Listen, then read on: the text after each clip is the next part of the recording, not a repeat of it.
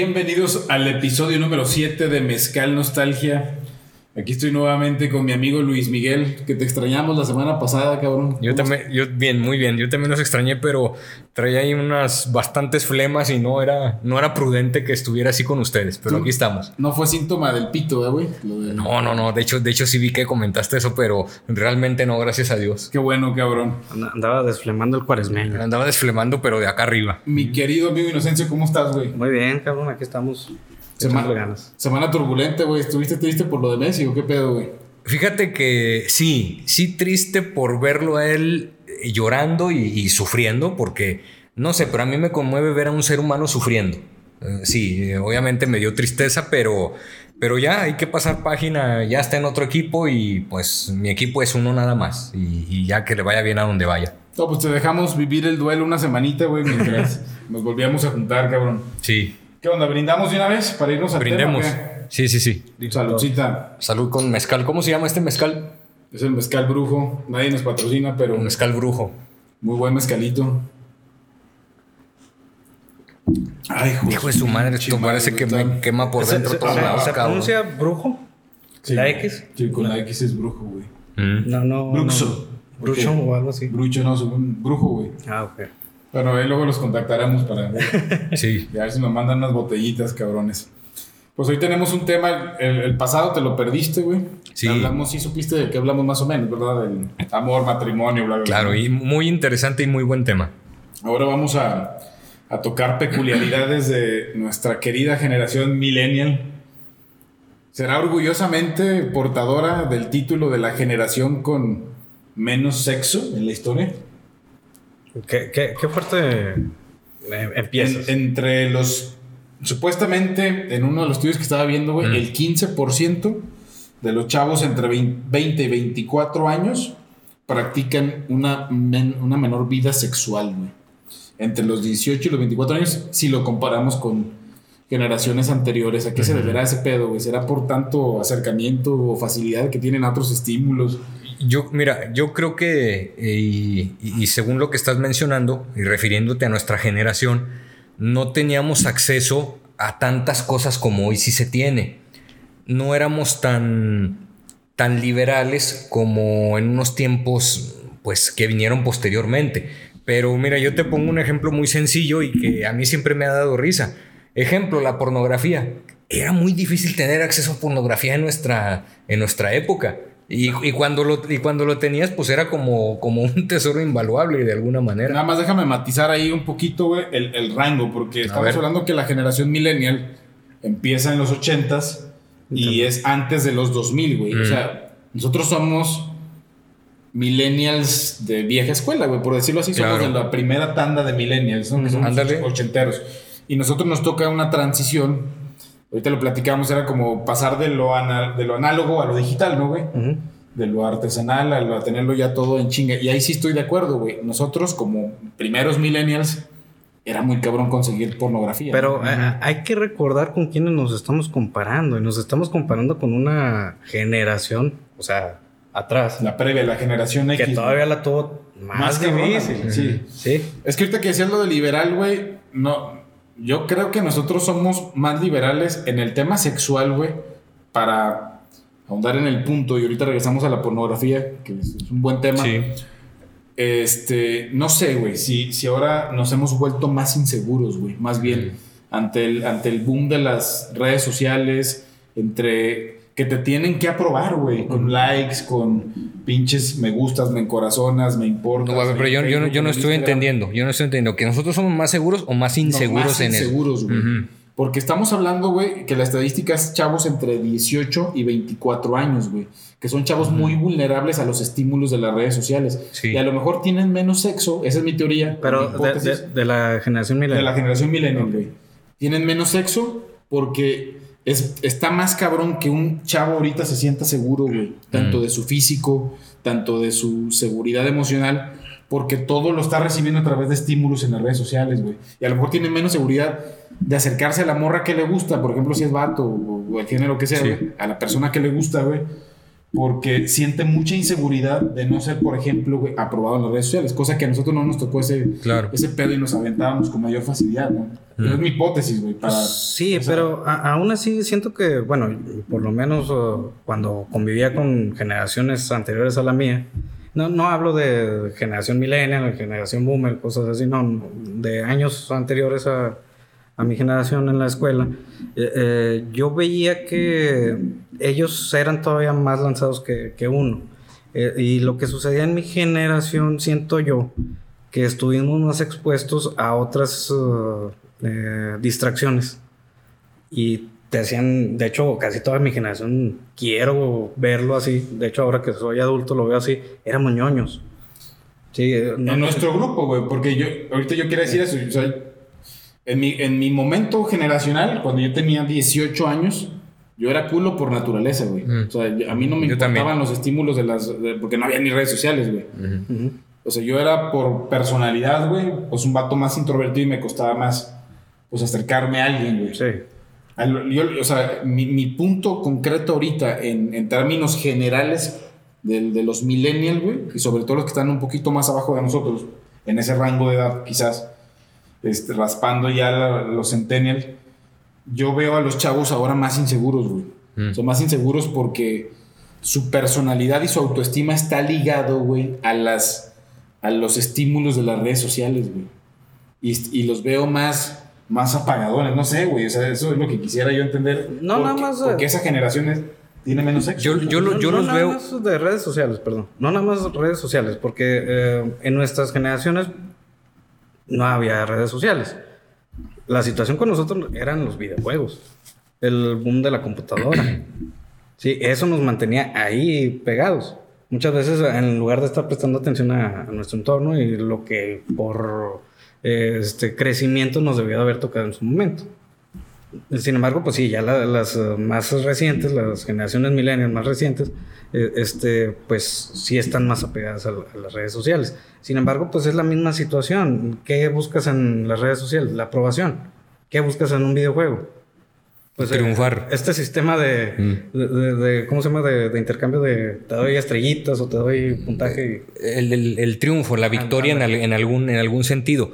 Mira, yo, yo voy a diferir un poco eh, en el sentido de que nosotros, por ejemplo, para tratar de, de- de ligar con alguna chica que nos gustaba, es que no nos quedaba de otra, teníamos que ser directos. Ujú. Ho- Hoy que se, que se usa, en lo que yo tengo conocimiento, yo, seguidor de tal chica o de tal muchacha, le doy like a todas sus fotos para que ella interprete que me está interesando. ¿sí? Todo es cibernético. ¿Sí? En cambio, uno que hacía, yo tuve que escribir cartitas a mano, ¿eh? O pararte, güey. O pararme enfrente o pararme en la puerta de su casa y hacerlo. A lo que yo voy es que yo no creo que éramos más inseguros.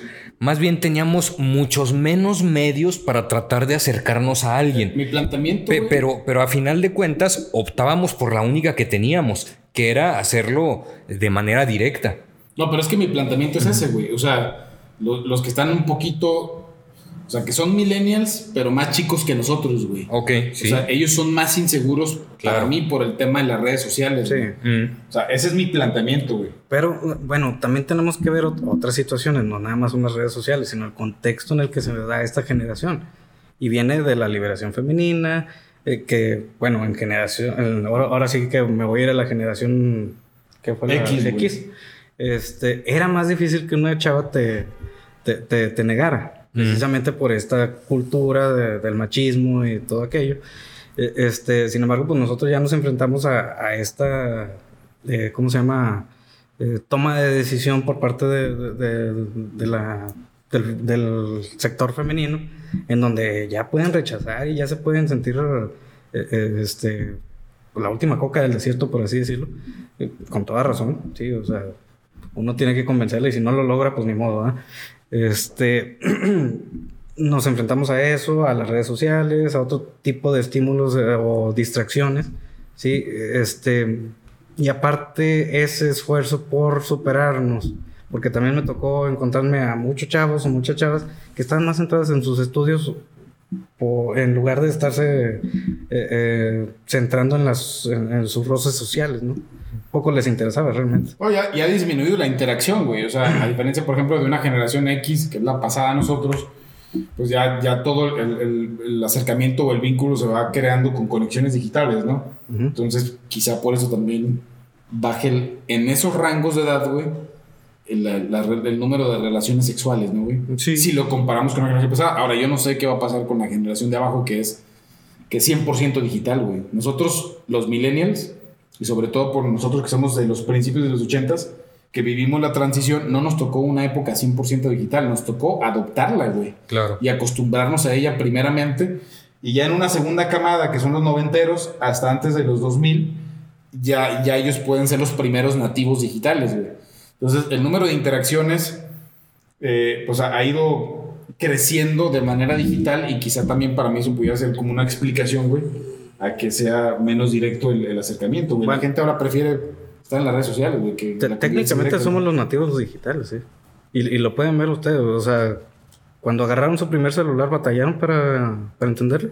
Sí, bastante. Bueno, es que pues, Ah, sí. bueno. Para mí, técnicamente, güey, o sea, nativo, güey, es que nació, güey, el- dentro de la época digital y nosotros no nacimos, güey. Nos tocó adoptarla porque yo me acuerdo del internet, güey, a mediados de los noventas cuando se vienen los primeros cibercafés, ese, nos tocó adoptarla. El primer teléfono, yo también me acuerdo que, pues, güey, batallé. Yo ¿no? tuve en la universidad, el Sí, primer sí, yo también teléfono. mi primer teléfono ya lo tuve después de los 15, 16 años, güey. o sea, Sí. Creo que nos tocó adoptarla, güey. Y un nativo, güey, que, nas- que, que nació con el celular en la mano, pues Pero bueno, no se batallaba sido, ¿no? para eso porque ya veníamos uh, este, programados, no programados, ensayados en otros Quizá, sistemas. güey. Yo, yo difi- difiero ahí en el término nativo, es todo. En el concepto creo que nos podemos entender, ¿no? Pero para mí un- ya la generación Z pues la va a tener más cabrona. Estaría interesante ver esta estadística en un futuro, güey. Sí, eso sí. Esto porque tendría que venir a la baja, ¿no? güey? Ujú. Y bueno, volviendo al punto de la, de la pornografía, qué cabrón era a nosotros, en los, que nacimos en los 80s, güey, que no teníamos un celular donde nos metíamos a xvideos.com. y ahí teníamos un manjar, güey. Pero a los cuatro años, a los cuatro años, ¿por qué querías Xvideos, güey? Sí, güey, pero na- si naciste, o sea, tú fuiste adolescente, güey, a principios de los 2000, güey. En el 99, Noventa y sí. tantos, güey. En 98, noventa y tantos, en 99. 2000. A los cuatro años no, güey, ¿para qué lo quieres? O sea, yo estoy diciendo del rango de edad, ¿no? O sea, yo, yo en el 2000, que tenía 14 años, yo no tenía un teléfono, güey. Y no tenía acceso a, a meterme a Xvideos. Man, ni siquiera existía, güey. O sea, yo recuerdo tener que meterme al cuarto de un tío, güey, Eh, yo también. que, que compraba revistas pornográficas, güey, Playboy y la chingada, y tener que meterme a escondidas, güey, para sacar la pinche revista, güey, y aventarte la pajita, ¿no, güey? Porque no había, no tenías la pantalla, güey. Bueno, bueno, Ol- ah. olvídate, y, y- y- y era como un tesoro, ¿eh? Tanto para el tío como para el que se le encontraba. Exactamente. Entonces, pero era un tesoro invaluable. Y, y- y hoy, yo me acuerdo, por ejemplo, en la prepa, había compañeros que la llevaban. Y la llevaban y en el salón todos hacíamos bolita y, y era de no puede ser, ¿cómo la conseguiste? O, o cómo es posible ¿Cómo que esto exista, ¿verdad? Entonces, yo, yo al, el al punto que quiero llegar es que éramos una generación que adolecíamos de muchas cosas. Adolecíamos de muchas cosas que hoy son tan fáciles y tan alcanzables que hoy no se les da ese valor. Yo creo que lo que adquiere valor en la vida es lo que te genera una complicación. Y nosotros, por nuestra generación, o por lo menos, bueno, en mi caso, yo tuve complicaciones para obtener ciertas cosas. Y hoy esas complicaciones que yo tuve, pues hoy son muy sencillas de obtener. Y, y es donde uno dice, a ver, vamos a valorar lo que fuimos, lo que tuvimos, lo que conseguimos, porque fuimos una generación que no tuvimos tan fácil acceso a determinadas cosas.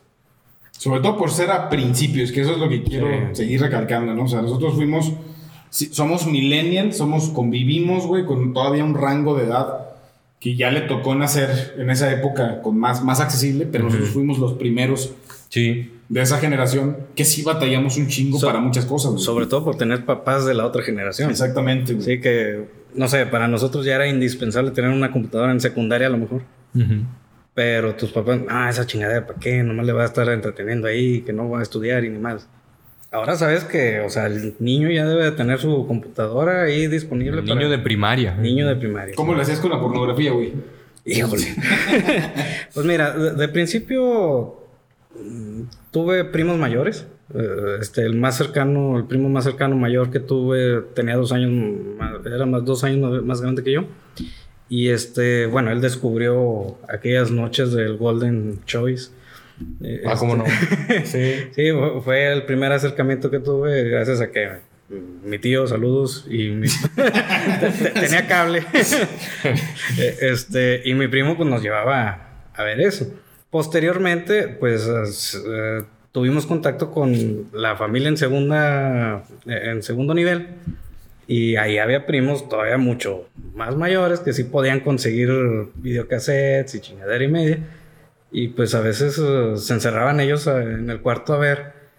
Y pues cuando andábamos jugando ahí en la casa, pues eh, indiscutiblemente llegábamos ahí a, molestar y pues ya nada más era de que métanse, no le hagan de pedo y cierren la puerta. Mm.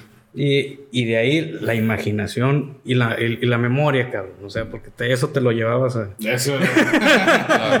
sí. Güey, a mí me tocó hasta con la TV Notas, güey. sí, sí, claro. Ya bien desesperado. ¿Cómo no? Cuando no tenías acceso a la pinche TV Notas de la tía, güey, presta. Deja tú y cuando, y cuando salía y cuando salía el calendario de Gloria Trevi, cabrón. Sí, o, o, el, ¿cómo se llama? El librito de Labón.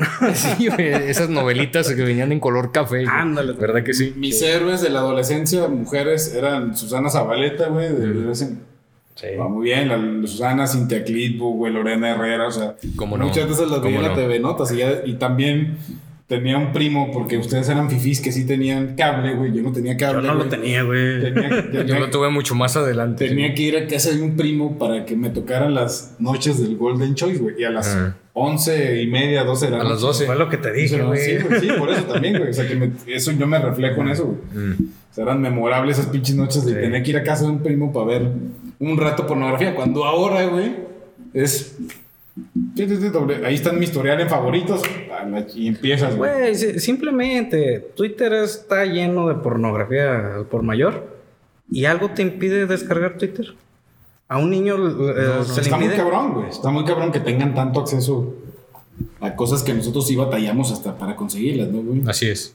Entonces, pornografía, güey, el autoestima impactado, que ahora lo vemos en la generación con menos sexo, digamos, en, cierto rango de edad. Y hay otro punto, güey, que no sé cómo ligarlo, o sí sé cómo ligarlo, pero quiero escucharlos, güey. Sobre, también leíamos que los millennials son una generación que siente que tiene menos amigos, güey. ¿Por qué mm. será si ahora tenemos un mayor acercamiento digital y mayor número de personas? ¿Por qué será eso, güey? Mira, eh, un punto que no quiero dejar, de, dejar desapercibido es que, y así lo considero yo, somos una generación muy reflexiva. Muy reflexiva, muy analítica, muy pensante, muy que no nos gusta dejar cabos sueltos. Yo soy una persona que cuando hay una situación, eh, sobre todo las negativas, las complicadas, a mí no me gusta dejar cabos sueltos. Yo necesito atar todos esos cabos y llegar al, porqué del asunto. Entonces, eh, eso lo enlazo. somos la generación más paranoica. Ándale, ándale, exactamente, porque uno cae en paranoia de es que ¿por qué pasó esto? No puede ser, dijo esto, sucedió aquello, a ver, lo enlazo, lo vinculo de alguna manera. Es una paranoia, como perfectamente lo dice Inocencio. Pero a lo que voy es que y no quiero yo menospreciar a ninguna otra generación, ni pasadas, ni, ni, las presentes, ni las futuras, es que sabemos el valor de las cosas, o por lo menos yo así me considero. Yo lo digo sinceramente, yo tengo muy pocos amigos, muy pocos amigos. Y, y, si puedo decir que tengo cinco amigos de verdad, creo que tengo cinco amigos de verdad. Porque uno, uno trata de entender o trata de visualizar lo que es la amistad. Eh, fidelidad, entendimiento, compañía, sacrificio, todo eso debe ir eh, integrado en el contexto de lo que es una amistad. Y yo por eso les digo, yo creo que tengo amigos, partiendo de todos esos aspectos que estoy mencionando, creo que tengo cinco, ¿eh? Creo que si digo seis, a lo mejor ya el seis sobra, cinco. Pero las generaciones de hoy en día pueden decir, yo tengo 30 amigos, pero esos 30 amigos consideran amigo al que les da like todos los días en su foto y a lo mejor conviven con él una vez al año. Ese no es un amigo. ¿Sí? Un amigo tampoco es el que siempre te va a decir que en todo estás bien. Yo creo que amigo es el que te dice, pendejo, la estás cagando, ¿sabes qué? Esto te está haciendo daño. Y ya cosas en las que no quiero entrar porque va a parecer más programa de motivación personal. Pero a lo que quiero llegar es que sabemos, o por lo menos yo así lo considero y siento que ustedes también, el valor de lo que significan las cosas. De que una amistad no es nada más al que me topo de vez en cuando y yo no, eh, para mí ese no es un amigo. Un amigo es el que representa un montón de cosas más para ti y para tu vida. Entonces, sí, de acuerdo a lo que plantea Arturo, sí, sí creo que somos de la generación con menos amigos, pero con más amigos verdaderos. ¿Tú qué crees, güey? No, estoy totalmente de acuerdo con, con Luismi. Este, conocemos el valor de la, de la amistad. Somos más uh, prejuiciosos o selectivos a la hora de considerar a alguien amigo. Sí. Y, amigo verdadero, porque tenemos niveles dentro de los amigos también. Eh, ahorita que mencionabas que eh, una persona, bueno, de las nuevas generaciones que eh, ven una vez al año al, al chavo o al amigo en, en cuestión bueno, eso también se, se, da en nuestra generación. Digo, yo, yo en lo personal, pues tenemos acá a Miguel, que poco se comunica con nosotros, pero sabemos que el día que hablemos con él y se da una vuelta por Gómez. Pero porque tuvimos vivencias con él de valor, de valor. Así es. Mm. Sí, pero precisamente ahí está el valor de, de la amistad en interacción con esa persona, no por medio de una... Como dicen, Chencho, el tiempo de calidad. Así es. A mí me gustaría ver la evolución del, concepto de la amistad, güey, porque ahorita me pareció interesante lo que decías, Luismi, sobre, sobre la, cómo estamos, digamos, ahorita manejando el término de la palabra amistad, güey. Sí. En la era digital. A la es como el término de la palabra amor. a, la, a, la, que te, te da más interacciones, güey, en las redes sociales, porque ya una generación que viene más abajo de nosotros, que es nativa, mm. digital y sobre todo en las redes sociales, pues su priorización, y así lo vemos, güey, su priorización es el, el qué dicen, el qué dirán en las redes sociales. Hay, hay un dato no, que, que, está muy cabrón y que el otro día lo leía que decía, ¿cuántas fotos, por ejemplo, güey, se tiene que tomar una, una chavita adolescente ahorita, güey, antes de subirla, por ejemplo, a las redes sociales, güey?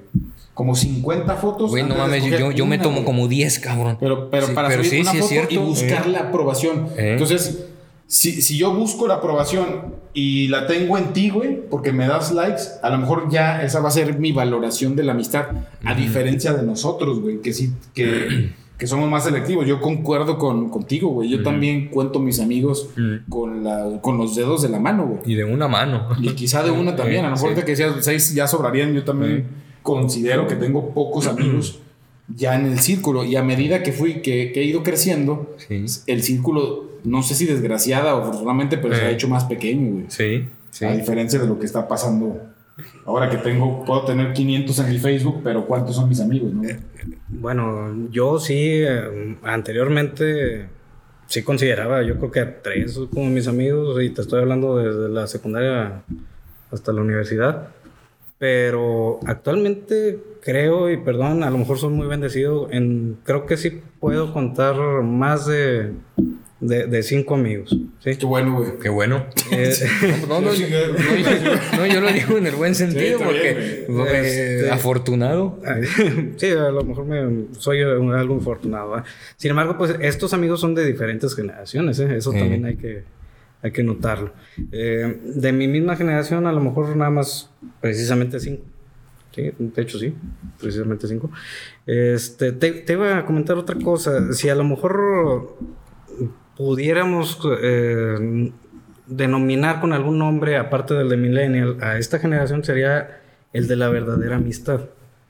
Sí, y todo estuvo también dentro de nuestra formación, tanto cultural como contextual todo nos lleva a eso. Simplemente voltean a ver todas las caricaturas de, de, los 80s a los 90s. Sí, sí. ¿Qué era el principal valor que manejaban? La amistad. La amistad. El ¿eh? compañerismo, el apoyo. Todas, los Thundercats. Y de ahí, y de ahí empezamos nosotros a, considerar cuáles eran los, las características que debería de tener un amigo. Pero, Chencho, pero no, no solo la amistad. Eh, yo ahorita mencioné el amor también. También el amor adquiría otro valor, un valor más profundo. Así es. Mira, eh, sucede, mira, en todas las películas lo vemos, en todas las películas, en muchas series, el amor es no el, como se entiende en los últimos tiempos, es que me ama o la amo, o, en el caso de las mujeres lo amo porque, porque siempre me invita acá, porque siempre está conmigo en la fiesta, porque siempre me compra esto, porque siempre vivimos X cosa.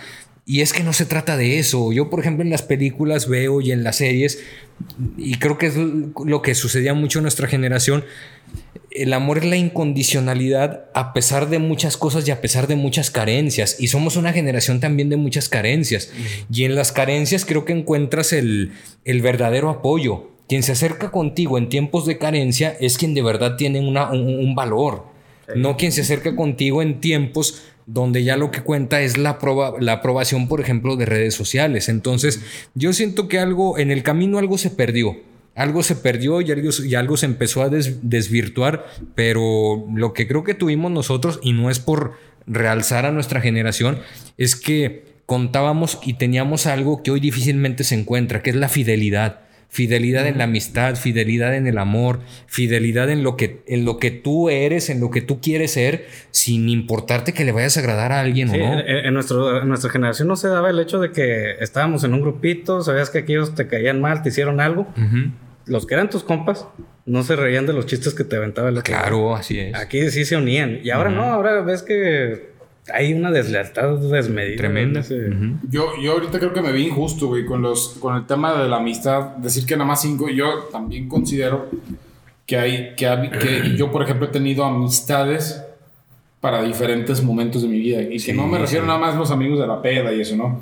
Porque también, como estuve en diferentes ciudades, güey, este, también cultivé amistades quizá transicionales mm. o pasajeras, pero que en ese momento sí significaron un fuerte vínculo. Claro. un fuerte soporte. ¿Por qué ahorita ya no las tienes o no las No, a lo mejor es por la distancia, güey. La distancia también, o sea, a, disminuir, al, disminuir el contacto, se va diluyendo también un poquito el, pues lo que tú esperas de la amistad, ¿no, güey? Es como tú, por ejemplo, te ponías el ejemplo de tu amigo Miguelito, ¿no? O sea, dices, bueno, ese vato no lo, no lo veo siempre, pero sé que va a estar ahí.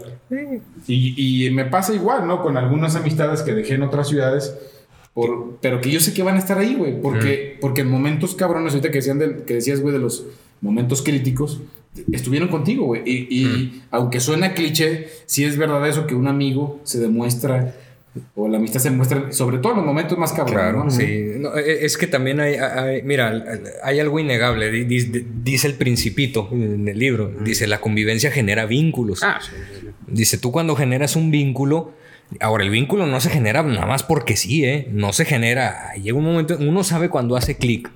Cuando haces clic con alguien y ya generaste un vínculo. Hay vínculos que a lo mejor se dejan de, cultivar, pero ahí están siempre, como bien lo dice Arturo. Él tiene un vínculo con esos amigos que tiene en, otra parte y, están lejos, pero el vínculo ahí está. Y, y fíjate, qué curioso, tiene un vínculo con gente que está lejos y a lo mejor con que gente que está cerca no tiene el vínculo. Sí. decía mi profesor de psicología en la prepa que había tres maneras por las que se da una amistad. Proximidad, física. Mm. Este, em, ¿cómo se llama? Por... Entendimiento intelectual. Sí, pero tiene, tiene su nombre. Afinidad. Afinidad. Sí. Eh. Y por, eh, este, ¿cómo se llama? Por verse diariamente, tiene también su nombre, pero... O sea, por verse diariamente, no, no por proximidad. La convivencia. Eh, sí, la convivencia. Mm. Eh, y precisamente nuestra generación tiene mucho esa, esa línea, ¿no? De que, ok, vive cerca de mi casa. Ah, pues vamos a ser amigos, ¿no? Claro. Nos vemos todas las tardes. Eh, lo veo todos los días en la escuela. Nos juntamos en el recreo. Es mi amigo. Este, por afinidad, es afinidad. Le gustan los videojuegos, le gusta el manga. El fútbol. El fútbol somos amigos. Claro. Sí, y, todo, eh, pero esas cosas son el inicio de, algo que... Pero qué bonito, ¿tú te das cuenta de lo que estás diciendo? No, no es porque, porque chateamos, porque somos fans del mismo youtuber, porque somos fans del mismo influencer. Es una cosa diferente. Y eran cosas, como le decíamos al principio, teníamos que realizarlo físicamente, en el cara a cara, conocer a la persona, las vivencias eh, físicas en el sentido de salir a jugar fútbol, salir a caminar. Antes, salía, antes se daba mucho, o a mí me sucedía, de que yo con mis amigos de la secundaria, de la prepa, íbamos en bola como siete, ocho vatos caminando por la calle. Hoy no, ves eso. Sin rumbo, y sin rumbo. Hoy no ves eso. Hoy no ves eso. Esos ocho, siete que éramos nosotros, que andábamos caminando en la calle por el centro, por el parque Hoy en día lo, ves eso y dices, estos van a saltar a alguien o van a madrear a alguien o pandilleros o algo. Porque ya la interacción precisamente es, es, Así es, cibernética, es cibernética. Y qué tristeza, porque nunca se va a comparar lo cibernético al, acompañamiento ah, humano, al, al, persona a persona. Antes de continuar, este, ¿qué? Una paradita para recargarnos. Sí, sí, sí. Echar una chevecita. Bueno, ya después de la super recarga de chevecita. Qué bonito, ¿eh? Salud, cabrones. Salud, salud, porque está muy bueno esto, chingo. Por el regreso. Este. Ay, cabrón, qué buena. Qué bueno está, qué cosa hermosa, chingo. Entonces, tema del, del trabajo, güey, para ya, ya finiquitamos el tema de la amistad, ¿no? en el trabajo, güey. En el trabajo, ajá. Se supone, güey, porque eso es lo que dice la estadística, güey, que el millennial actualmente, güey, o sea, nuestra generación. En comparación con las generaciones anteriores. Anteriores, güey, tiene una menor estabilidad en el trabajo, güey. Mm. ¿A qué se deberá, güey? Yo creo que es por el hecho de que, de que también nosotros como generación buscamos más el desarrollo de nuestras habilidades, güey. Mm. A diferencia, por ejemplo, de generaciones pasadas donde el tema era, tienes que aguantar en tu jale porque tienes una familia que mantener, porque tienes un prestigio también que, que, soportar. Y ahí te quedabas, güey, en los jales. ¿Por qué será que ahora, o aquí se verá que ahora, por ejemplo, nosotros como millennials, lo que la estadística dice, güey, es que ya no aguantamos porque buscamos más el desarrollo de nuestras habilidades. Será por una mayor insatisfacción, güey, personal. Hay empresas que no entienden eso. Yo creo que, yo creo que va, va muy de la mano con la autorrealización yo me pongo de ejemplo. Yo siempre, digo, podrá sonar muy idealista, pero mi sueño siempre fue poder transmitirle algo a las personas y que eso que yo les transmitiera se les quedara y les sirviera de algún provecho, de algún aprendizaje. Entonces, eso fue lo que yo siempre, fue mi idea, transmitirle algo a las personas. Siento que con el tiempo lo logré porque trabajé en medios de comunicación, porque escribo, eh, ¿Por qué di clases? Entonces, a final de cuentas, logré esa realización, poderle transmitir algo a alguien y siento en un buen porcentaje que, que, fue de provecho. Entonces yo siento que va más de la mano con la autorrealización, Arturo, con el saber que lo que hiciste para lo que te preparaste, que, que rinde frutos en algún determinado contexto o escenario. Yo siento que va por ahí. Ahora, eh, uno con el tiempo también se da cuenta de que no todo es la autorrealización. Eh, influye y de manera importantísima lo económico. Influye y de manera importantísima, como tú lo podrás decir, pues el mantener a una familia. Pero, pero en nuestra generación sí siento que fuimos muy idealistas, o yo sigo siendo muy idealista, en el sentido de que yo quiero que para lo que yo me preparé le sea de algún provecho a, otros. Que, que, yo ve reflejado mi, mi trabajo, mi esfuerzo, verlo reflejado en algún lado. Ok. Eh, bueno, con respecto a las generaciones anteriores, creo que podemos encontrar eh, esa diferencia en por qué antes era más estable y, ahora son menos, somos menos estables. Eh, también por el hecho de que en las generaciones anteriores, pues prácticamente toda la población trabajaba para el gobierno. Y trabajar para el gobierno, pues era muy, muy cómodo. en una empresa privada, pues ya es más, más diferente. Ahora, eh, este, con respecto a lo que decías, uh, Luismi, eh, sí concuerdo contigo, pero... De la autorrealización. De la autorrealización, exactamente. Sin embargo, creo que más que eso lo que buscamos es reconocimiento. Mm. Sí, porque estoy... Cierto, con, cierto. Con unos padres que a lo mejor no nos reconocen porque no son iguales que nosotros y no le estás echando ganas como yo le echaba y la chingada. Y lo que queremos es que alguien nos diga, está, vas bien, este, este, si estás haciendo algo por, por esto. Digo, porque a final de cuentas en, en cualquier lugar estás aportando un granito de arena para algo. Sí, eh, ya sea en la empresa, hasta el que barre está aportando su granito de arena para que todo funcione en esa empresa. Pero sí queremos notar más esa, ese reconocimiento, ¿no? O sea, que se nos diga, es que tú estás haciendo esto y gracias a ti está ocurriendo esto. Sobre todo cuando en una empresa te enfrentas a, a estilos de liderazgo más de la vieja escuela, ¿no, güey? Porque ahí puedo ligar lo que ustedes lo están diciendo, ¿no? Una parte, mi autorrealización, es decir, lo que yo me gustaría, como dices, güey, sembrar en la empresa.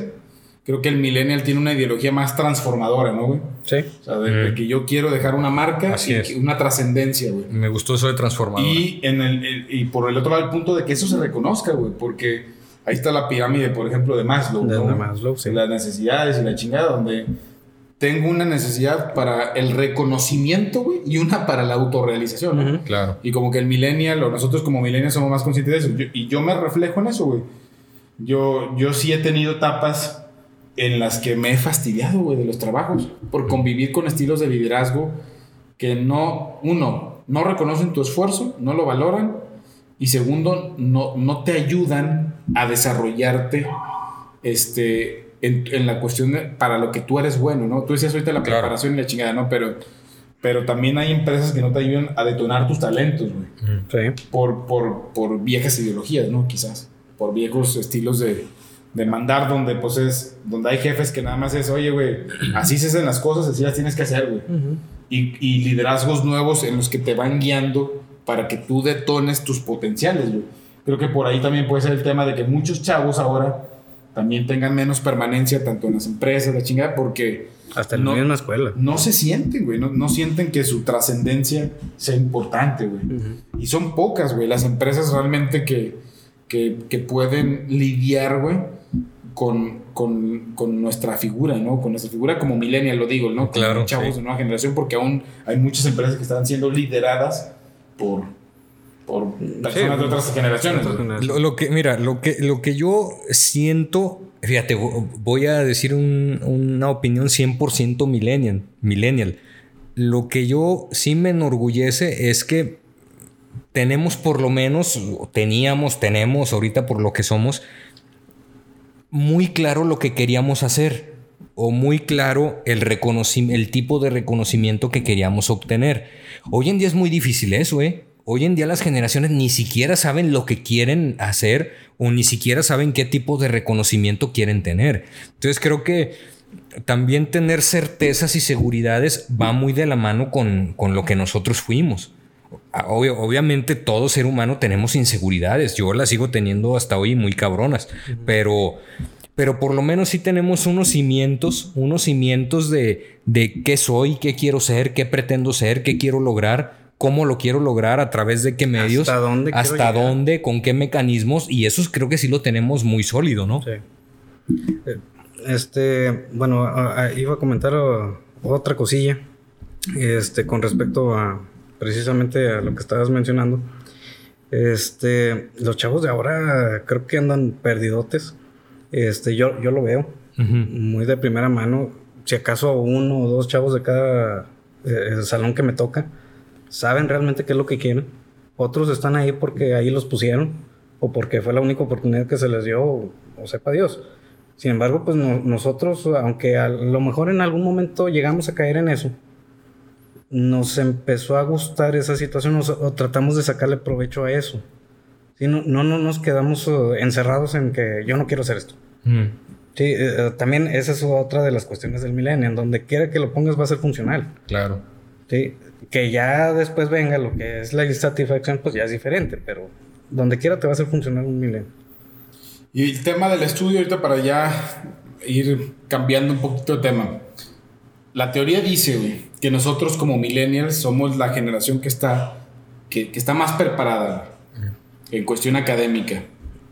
Simón, tenemos un mayor grado de porcentaje de población que estudió una licenciatura, un posgrado, güey, llámese como se llame, doctorados, etcétera, etcétera, maestrías que somos la generación que está más preparada, güey. Pero también hay un dato duro, güey. Somos la generación que menos posibilidades tiene de superar lo hecho por generaciones pasadas, de- o sea, analizando el tema económico. No sé si fui, si fui claro, estamos muy Totalmente. preparados, Pero no ganamos lana. pero no ganamos lo que, lo que merecemos. Pero, pero no nada más eh, académicamente, sino también personalmente somos los más preparados. Eh, te encuentras, eh, de hecho, generaciones anteriores y posteriores son muy pocas, poco observadoras. Qué, qué importante es su inocencio, observadores. Nosotros, bueno, eh, hablo por nosotros tres. Vemos algún, algún artículo científico y lo leemos, Sí. nos lo aventamos porque nos interesa y porque hasta la fecha nos gusta seguir aprendiendo. Tenemos la cultura del estudio, de la preparación, de, del absorber conocimiento. Tenemos esa cultura, la curiosidad, la tenemos. Y, y- y- pero como dice Arturo, lamentablemente, si fuera por, por curiosidad intelectual, etcétera, y si se pagara por eso, seríamos multimillonarios, ¿eh? Seríamos multimillonarios por cada artículo científico que hemos leído, por cada cosa que hemos estudiado, seríamos millonarios. Por, pero por- por cada artículo que hacemos. por cada artículo que hacemos.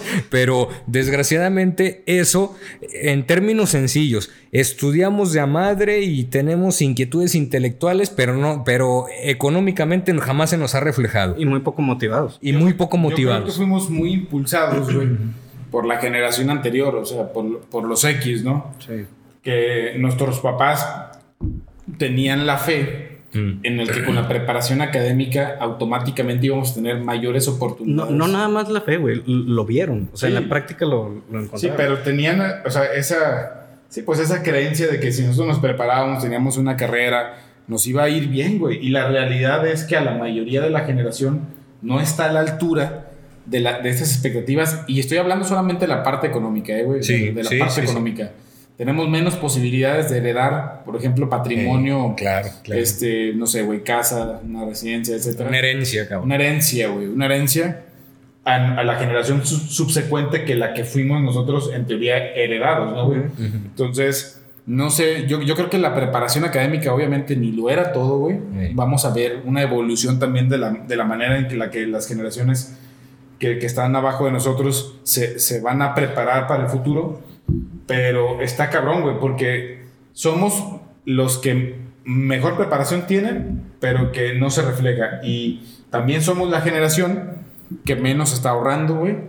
La generación que menos está construyendo, digamos, lo que teníamos en un pasado como Somos una gastadores. estabilidad, güey. Sí, somos consumistas, güey. Gastadores, sí. Somos consumistas. ¿Y a qué más nos hemos enfrentado, güey? Nos hemos enfrentado a crisis Sí. que nadie tenía presupuestadas. En, en, no sé, güey, 20 años, ¿cuántas crisis nos hemos enfrentado, güey? Y, y- no, prácticamente como unas cuatro o cinco desde Y que- serias, ¿eh? Y, Serias. y ser globales, güey. Globales. Eh, y aparte también te, te enfrentas a la obsolescencia programada, o sea, todos tus aparatos que ya tienen una fecha de caducidad desde antes de que Oh, los sí. compres. O sea, un, un celular de ¿qué? 15 mil pesos, 11 mil. Ya para los tres años lo tienes que cambiar si no estás fuera del... Claro. No, y si hablamos de oferta y demanda, güey, también hay un punto en el que yo digo, oye, hay un exceso, güey. Como, como, como fuimos sembrados a la idea de que la preparación nos iba a dar un mejor futuro, también hay un exceso de chavos de nuestra edad que están preparados con un cierto grado de licenciatura, de maestría, doctorado, y que el mercado, güey, también necesita otras cosas, ¿no, güey? Ahorita decíamos lo de los oficios, güey, por ejemplo, güey. Bueno, eh, te iba a decir de, de las profesiones que nuestros papás veían en- eh, que era todo para ellos la- el estudio. Bueno, porque ellos lo vivieron en carne propia. Y también porque en ese tiempo no había tanta competencia. Sí, ¿cuántos, eh, no sé, cuántos ingenieros egresaban a- al año? No sé, de aquí de la laguna probablemente 50. Ujú. Ahorita están egresando cerca de 300 o 400. Sí, No, y se al, me hace al semestre. a lo mejor más, ¿eh? Sí, yo creo que hasta a lo mejor más. Sí, sí. Fíjate, cada dos años. ¿eh? Exactamente. Y bueno, y, eh, ok, para ellos les funcionó.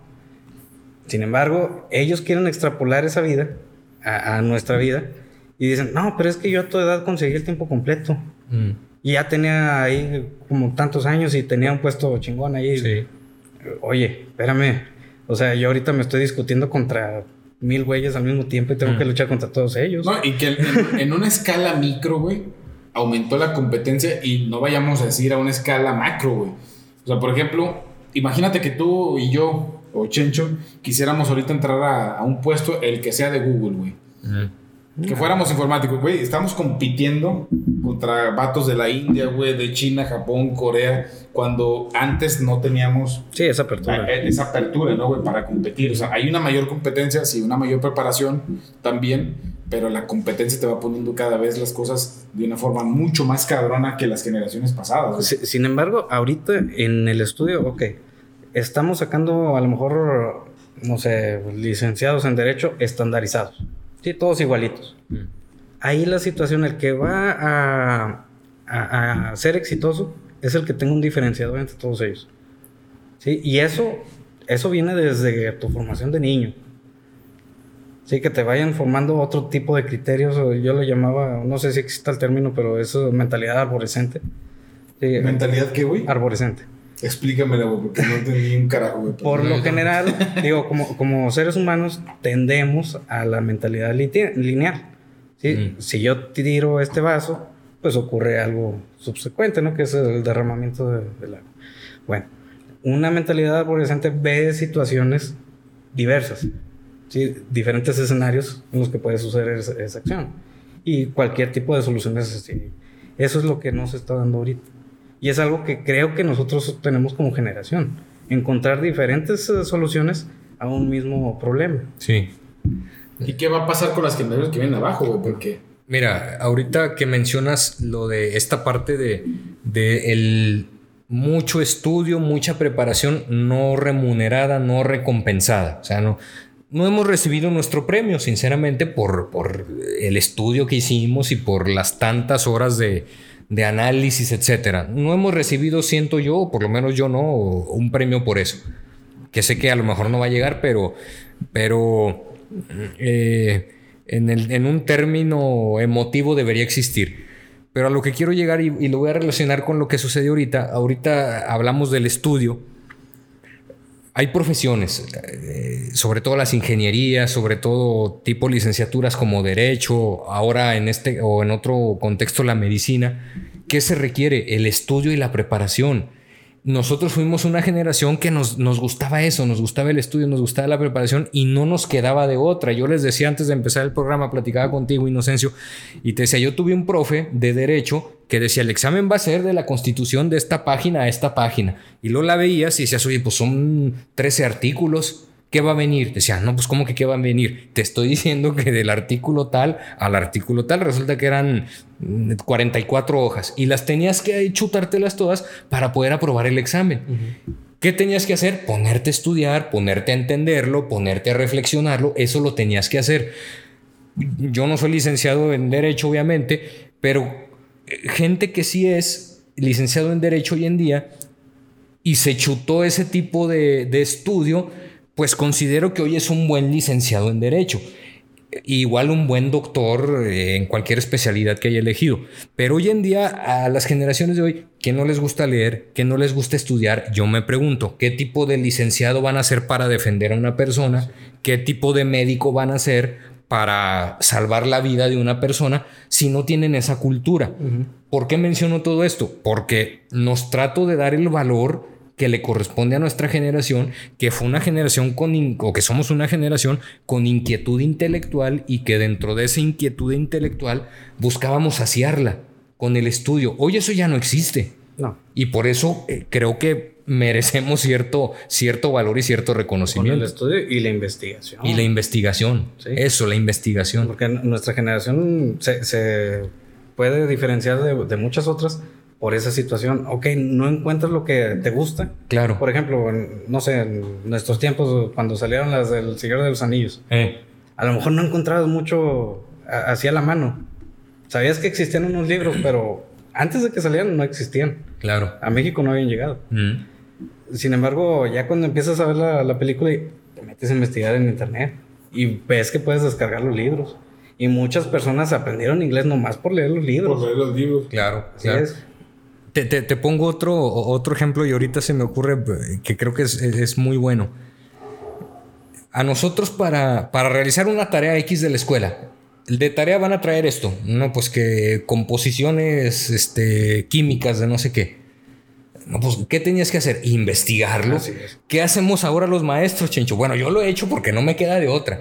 Yo investigo el tema y se los doy a hecho para que ellos lo lean. Ah, sí. Eso hace uno ahora. ¿Por qué? Porque si se los encargas tú, no lo van a investigar. No, y, y- No lo van a investigar. Primero porque no les gusta y segundo porque no quieren. Y- ¿sí? eso quieren. Entonces, pe- pe- perdón, entonces ve a dónde hemos llegado. Por eso estoy defendiendo lo que era nuestra generación. Sí. Si nos a nosotros de tarea nos ponían en el pizarrón, este es el tema. ¿Cuál es la tarea? Investigarlo. Ok, voy a investigar, voy a leer dos horas, a lo mejor tres horas, pero lo investigabas y te lo chupabas y lo absorbías y ya ibas preparado. No, ahora no. Ahora uno es el que investiga como maestro y ya se los presenta para que ellos ya lo tengan en la mano y ya nada más comentarlo. Porque si se los encargas que los investiguen, no lo van a investigar. Primero porque no, no les gusta y segundo porque no quieren. Mi- Mira, por ejemplo, eh, una tarea que yo suelo poner en alguna materia de historia. Eh, investígame sobre la arquitectura victoriana en México. Maestro de arquitectura que, que yo como quisiera estar en una clase de él porque yo soy maestro de historia, pero yo soy de historia universal, él de arquitectura y, y con, con 20 minutos que hemos hablado de, de eso yo ya admiro a Inocencia. Gracias, pues. Este, Pinche cromadera aquí que se Ya sé, armó. Para que veas, ese es aprecio, Se ching. les escurra la vez, no Ah, oye, pero fíjate, pero fíjate lo que dije, ¿eh? Porque sabe, porque es maestro de historia de la arquitectura. No dije porque es buen compa, porque me cae bien. Le estoy admirando su intelecto. no, y de hecho yo también te lo admiro. Sé que cuando hablo de alguna cosa que... Aquí estoy en Puedo- una lluvia no, de güey. pinche aquí. pu- puedo creer que nadie me va a entender. Yo sé que tú sí me entiendes. ¿sabes? Aquí estamos para eso, mi amigo. Muy bien. Les digo, búscame sobre la arquitectura victoriana en México. Eh, yo ya lo he investigado en internet. Mm. Sé que de así tal cual te lo planteo, te van a aparecer como dos, tres páginas que hablen acerca de ese tema. Sin embargo, ya te pone, o sea, cuando apliques la investigación real, Sí. te puedes dar cuenta que vinieron ingleses de la época, eh, bueno, que vivieron en la época victoriana a México y trajeron su estilo a México y lo trataban de representar en sus, eh, en sus casas, en sus edificios, lo que sea. Sí, y ahí, se, o sea, esa es una investigación, ¿sí? Sí, sí. O sea, primero investigas que la época victoriana, dónde se dio, quiénes vinieron a México, o cómo llegó a México los primeros ingleses y luego ya los de la época y los edificios que se crearon en esa época por medio de los autores, arquitectos ingleses. Muy sencillo, un tema, de, tema X de historia universal. ¿Vas a estudiar la Revolución Francesa o la Segunda Guerra Mundial? Ok, desmenuzas como sucesos, personajes, fechas, eh, batallas, eh, eh, tratados, acuerdos de paz. Es decir, ya tienes un, un- un lineamiento, ¿no? Ándale. Y nos, para, para mí es muy sencillo y para ustedes también. Pero hoy en día ni siquiera hay capacidad para, para ver de dónde partimos. No, y, y te llega el chavo y no encontré nada.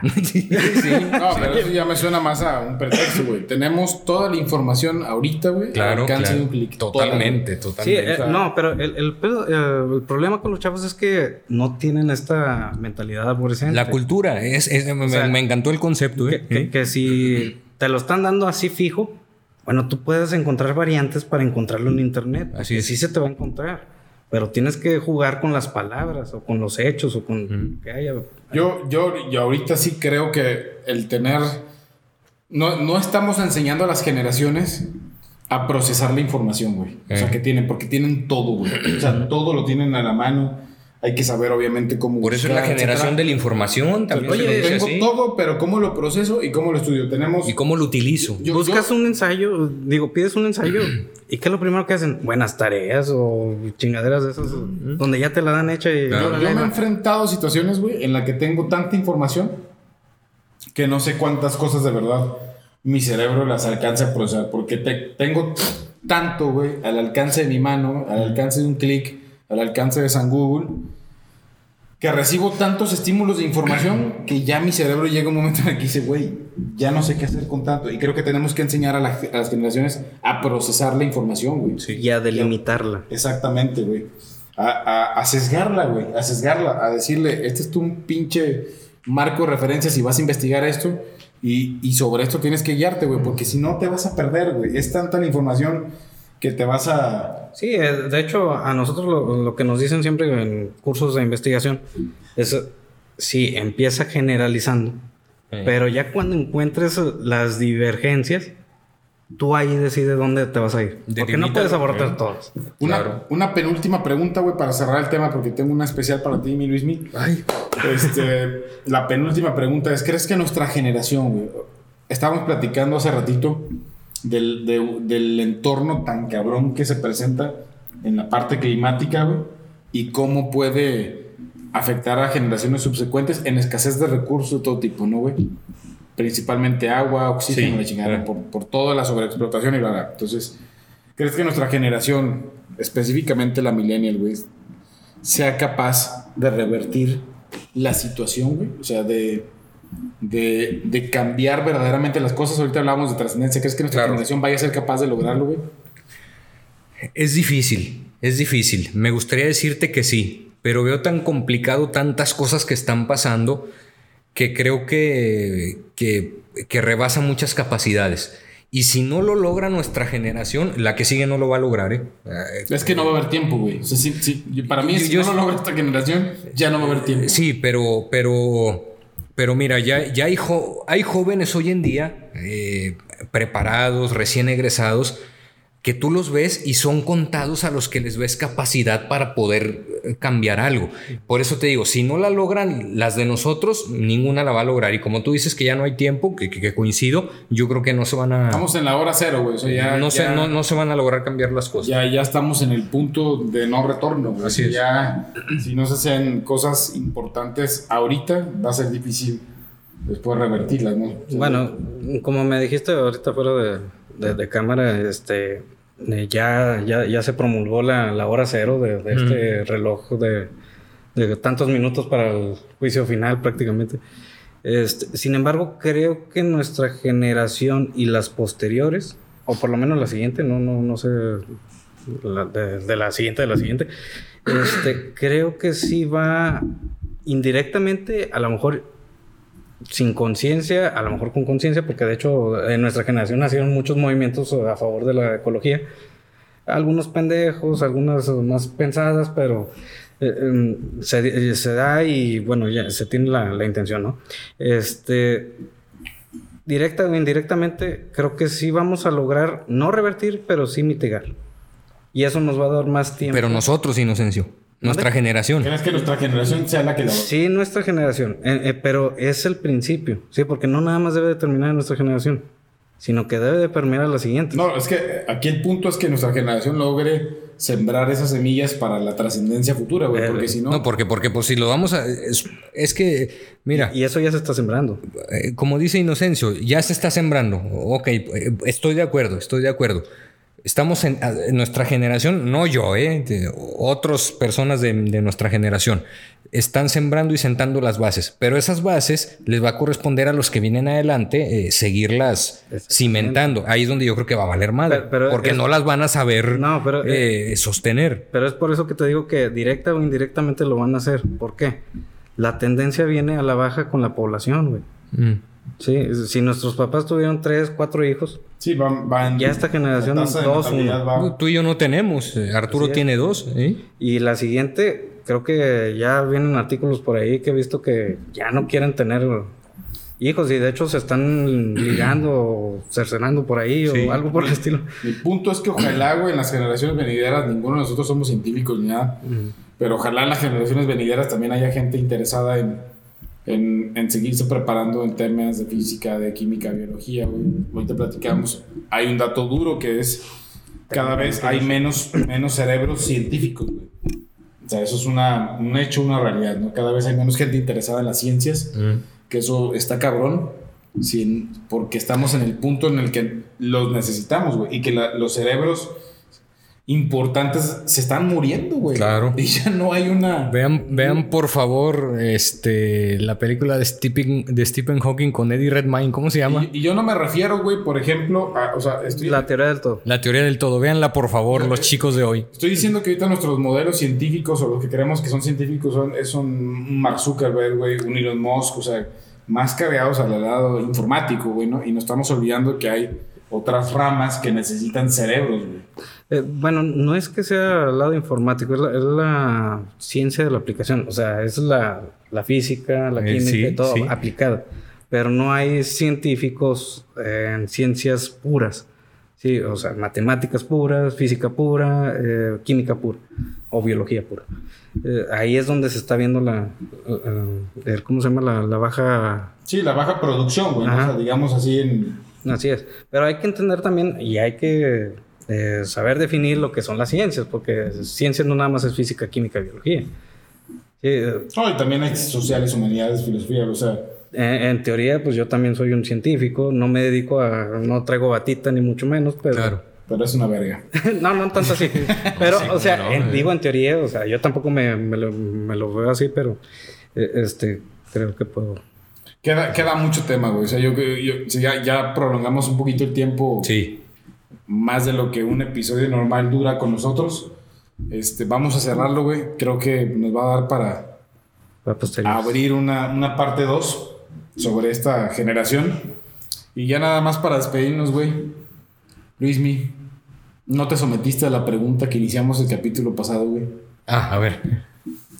¿Qué prefieres tener, güey? Ah, ya sé cuál es. ¿Un pito de burro y unos huevos de toro o un pito del tamaño como cuando naciste? Como cuando No, no, no, no, no, to- todo, todo kilométrico, cabrón. Eso quiero yo. Eso quiero yo. cabrón. Opción uno, güey. Opción uno totalmente, güey. Así que, así que al estar sentado, mira, esté así. Güey, De, güey, donde, donde, de donde está muy alto todo el ¿te, desmadre. te imaginas estártela pisando cada ratito, cabrón? No, ni pedo, güey, pero, pero ya a la hora que tenga que jalar, güey, uh, imagínate, güey. Sí, sí. Un placer haber estado con ustedes, güey. La verdad es que extrañaba una charla así tan, pues, pues, tan profunda. Profunda, cabrón. muy, Profu- muy profu- buena. profunda, reflexiva, intelectual, eh, cómica. Creo que tuvimos de todo. Yo la disfruté un Esto fue un cóctel. Esto fue un cóctel de todo, un cóctel. Muy, eh, muy buena plática, también la, la extrañamos. No, no es para hacer menos a nuestro amigo eh, Noé. Ay, cabrón, güey, ni lo va a ver. ok, bueno. Pero Pero pues, eh, o sea, Luismi es Luismi y pues ya tenía aquí su...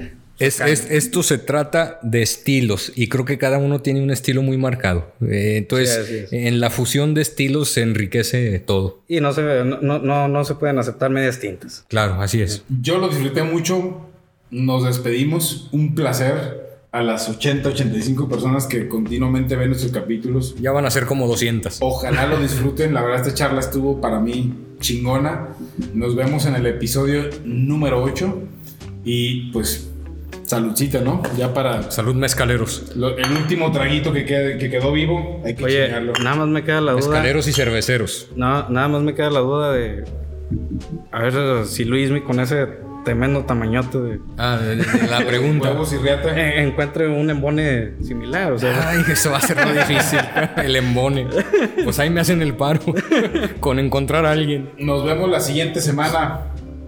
¿Cómo, te cómo, cómo fue Ah, lo que eliminamos? Gracias a todos. Gracias a todos. Adiós.